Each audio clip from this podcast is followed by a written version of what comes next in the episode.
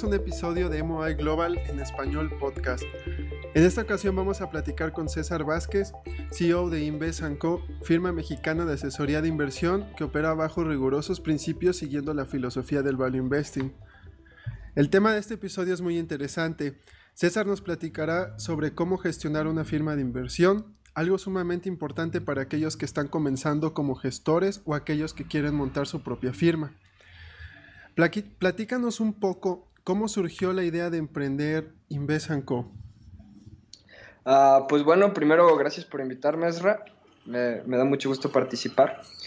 La idea, la idea de Invest Co nació, eh, la inició uno de mis socios, Francisco Conde, junto con otros dos de mis socios, Ernesto Cabral y Rodrigo Correa, que a raíz de ellos estar buscando soluciones para su mismo, para su mismo capital y el de sus seres cercanos, pues se dieron cuenta que en realidad no había una, estrategia de inversión que les, que les pareciera razonable, ¿no? Dentro de las opciones que en su momento, pues limitadas hasta cierto punto, pudieron observar, este, no, no encontraron una estrategia de inversión que les pareciera razonable.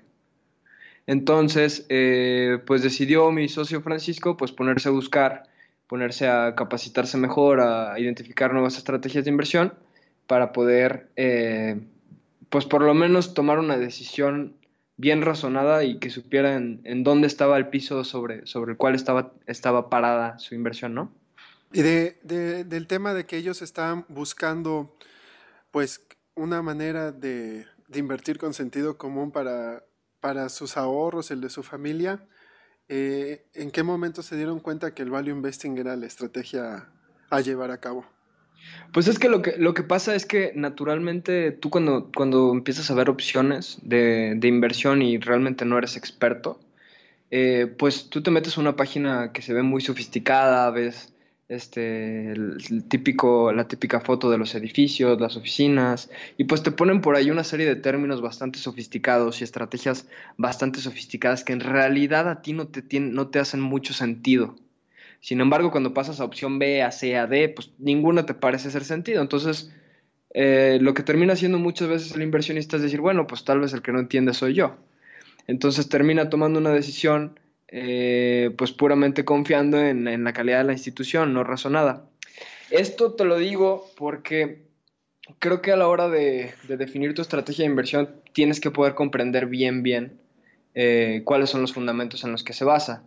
Dentro de la investigación que hicimos en su momento, pues uno empieza, empieza a analizar, pues dentro de, lo mainstream empiezas a pensar, bueno, qué, pasa con el trading, eh, con el análisis técnico, qué pasa con lo que la gente llama análisis fundamental, pero luego cuando te pones a cuestionar, bueno, ¿y de dónde viene eh, que puedas generar retornos excesivos en este tipo de estrategias? Pues empiezas a dar con ciertas teorías del mercado sobre cómo es que funciona eh, el mismo mercado y las acciones que estás comprando, ¿no? En el caso del value investing, nosotros, eh, yo no creo que es la única forma de poder generar rentabilidad, ni, ni necesariamente, no creo que sea la única, redundando, eh, no necesariamente es la mejor, hay muchas posturas que son válidas también, sin embargo también hay muchas otras que no tienen ni pies ni cabeza. En el caso del value investing, lo que a nosotros nos gusta es que, que es intelectualmente humilde, por un lado, y fácil de comprender, por lo tanto también debería tener más claridad de, de ejecución. Y y creo yo que el, tipo de inversiones que te da difícilmente lo puedes obtener con otro tipo de inversiones. No, sé si me explico. Eh, de, la firma, como quien lleva las riendas, ¿qué es lo que encuentras más desafiante a la hora de gestionar la, pues la firma el día a día? Pues mira, yo creo que lo más difícil, lo más difícil de, de nuestra firma es primero el tipo de negocio en el que estamos y otro factor importante es la etapa del negocio en el que estamos también. Por un lado, tener una firma de inversiones, pues eh, es, intuitivamente es, es, complicado con respecto a otro tipo de negocios. Y por otro lado, estar en una etapa temprana en la que tal vez todavía no tienes tantos recursos para subcontratar tantas cosas como te gustaría o este tipo de cosas lo vuelve difícil. En el tema de la gestión, en la etapa en la que nosotros estamos, pues el producto que, que nosotros le damos a los clientes pues, es muy relevante para su patrimonio, ¿no? Entonces, es muy relevante también para la calidad de su vida y la de su familia y los que lo rodean. Entonces, es natural que no es un producto que tú puedes vender a medias, Tienes que ser un, tiene que ser un producto que tengas que cumplir al 100%, no hay un, oye, pues más o menos cuidamos tu patrimonio, si se hace bien o no se hace bien.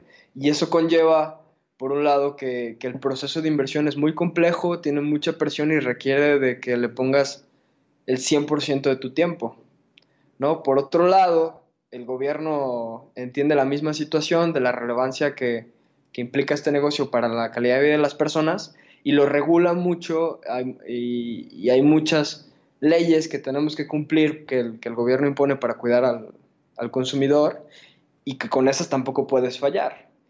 Y finalmente, el tercer factor es este, que, que al final de cuentas es un negocio que depende mucho de la cantidad de clientes que tienes, de la cantidad de activos que administras y que tenerlos es todo un reto también, ¿no? Entonces, si te, si te, si te fijas en, las, en los tres casos que te dije, los tres son indispensables. Yo te hablo de, pues el portafolio no se puede descuidar, el tema regulatorio y normativo no se puede descuidar, ni el tema del servicio al cliente y comercial se puede descuidar tampoco. Entonces, yo pienso que lo más difícil de gestionar este negocio es que tienes tres factores, que los tres son muy complejos y que ninguno de los tres puedes hacerlo de menos de un 100% en etapas muy tempranas esto se vuelve difícil porque como no tienes muchos recursos eh, económicos o personales, intelectuales, pues se vuelve toda una odisea poder estar cumpliendo con todos estos requerimientos.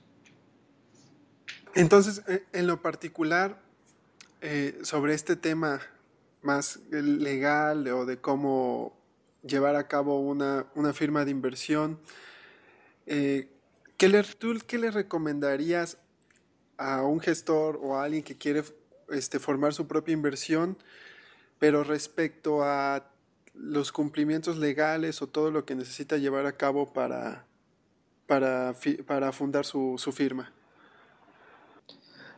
Pienso que la respuesta depende mucho de, de, qué tantos recursos tengas, primero, y qué tipo de clientes o cómo vas a captar tus activos, qué tipo de, que al final de cuentas qué tipo de clientes vas a atender.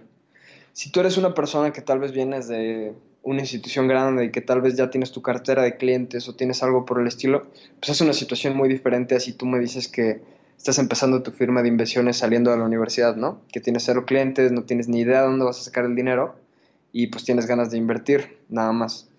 Eh, en nuestro caso, nosotros empezamos con, con la figura de asesor de inversión independiente, porque es una figura que en su momento no estaba tan cargado de regulaciones, ahorita tiene muchas más regulaciones que cuando empezamos, eh, pero dentro de las estructuras para poder dar legalmente tu, tu estrategia de inversión es de las, es de las más flexibles de las, y de las más ligeras. Sin embargo, sí tiene muchas, o sea, sí tienes muchos, muchos candados que cubrir. Un ejemplo es la, la todos los procesos de prevención de lavado de dinero que pues son, son muy complejos de ejecutar y tienes mucha responsabilidad porque ese tipo de procesos si no se ejecutan bien pues terminas dando al código penal. Entonces yo la recomendación que haría es que, que traten de entender bien de dónde es que van a venir estos activos y entiendan bien también que al final hay un trabajo de legal y de compliance que se tiene que hacer, que es difícil, que tiene mucha responsabilidad y que es es complejo a veces que una sola persona haga todo ellos solos. Entonces, ya sea que busquen asesoría, que hagan outsourcing afuera o, se busquen nuevos socios para poder cubrir estas áreas. Claro, tener todo un equipo que te apoye en cada área, ¿no? Sí. Y por último, y ya en, en general, ¿qué recomendarías para aquellos que quieren iniciar su propia firma de inversión? Tanto como gestión, como cómo estructurar su forma de invertir, etcétera. Yo pienso que lo más natural es que, se comience por el producto. ¿no? Yo pienso que la industria está llena de productos que se diseñan primero con base en una necesidad comercial, no tanto con, una estrategia de marketing, no tanto con, con base en, en una estrategia de inversión de, calidad, ¿no? O sea, en, vez de estar buscando hacer productos que la gente ya quiere, creo que es más sano estar buscando productos que le puede ayudar a la gente y después ver este, cómo, cómo venderlos, ¿no? A esto voy, con que creo que es importante primero tener muy clara cuál es tu estrategia y tu filosofía de inversión, qué nivel de rentabilidad podrías estar esperando de tus inversiones, con qué nivel y qué tipos de riesgos. Con base en esto, eh, creo que el segundo paso es eh, probar que realmente puedes ejecutar dicha estrategia. Es muy difícil empezar de cero y vender una estrategia que ni tú solo has ejecutado, ¿no? Entonces creo que es importante empezar a ejecutar y tener registro de que esa ejecución se hizo. Porque muchas veces pasa que te llega alguien y te dice, no, pues yo traigo un 80% anual, que suena ridículo, ¿no? Y luego le dices, oye, pruébamelo. No, pues es que lo hice en mi, en mi plataforma de, de dinero virtual. Pues no, realmente necesitas tener un registro que, ok, si generaste el 80%, felicidades. Tal vez eres un fuera de serie, pero si no lo puedes probar, va a ser muy difícil. Y la última es que sí se busquen un buen equipo porque es, es, no es nada más administrar la inversión, es administrar el negocio también. Entonces, son dos cosas eh, que tienen que estar alineadas, pero que tienen su trabajo y sus riesgos por sí solos. ¿Algo más que quisieras agregar?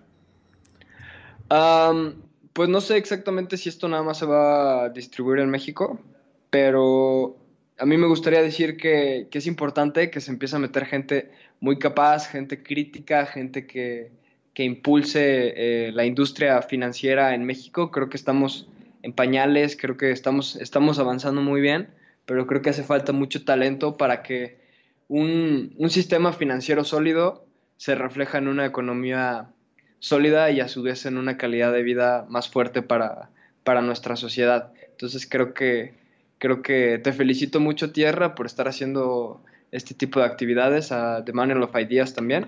Gracias. Y, y, este, y pues nada, incentivar a los, pues a los jóvenes o a los que no tan jóvenes que igual quieren empezar con estos negocios, a que sí se puede y, pues la verdad es que ganamos todos y se hace con responsabilidad. César, muchas gracias por compartir tu experiencia como CEO de una firma de inversión. Soy seguro de que será de valiosa ayuda para nuestros seguidores. Gracias a Tierra. Desde 2017, The Manual of Ideas, ahora MOI Global, está expandiéndose al mercado hispanohablante MOI Global en español ofrece contenido para inversores hispanos inteligentes. Para conocer más, visita www.moiglobal.com diagonal español.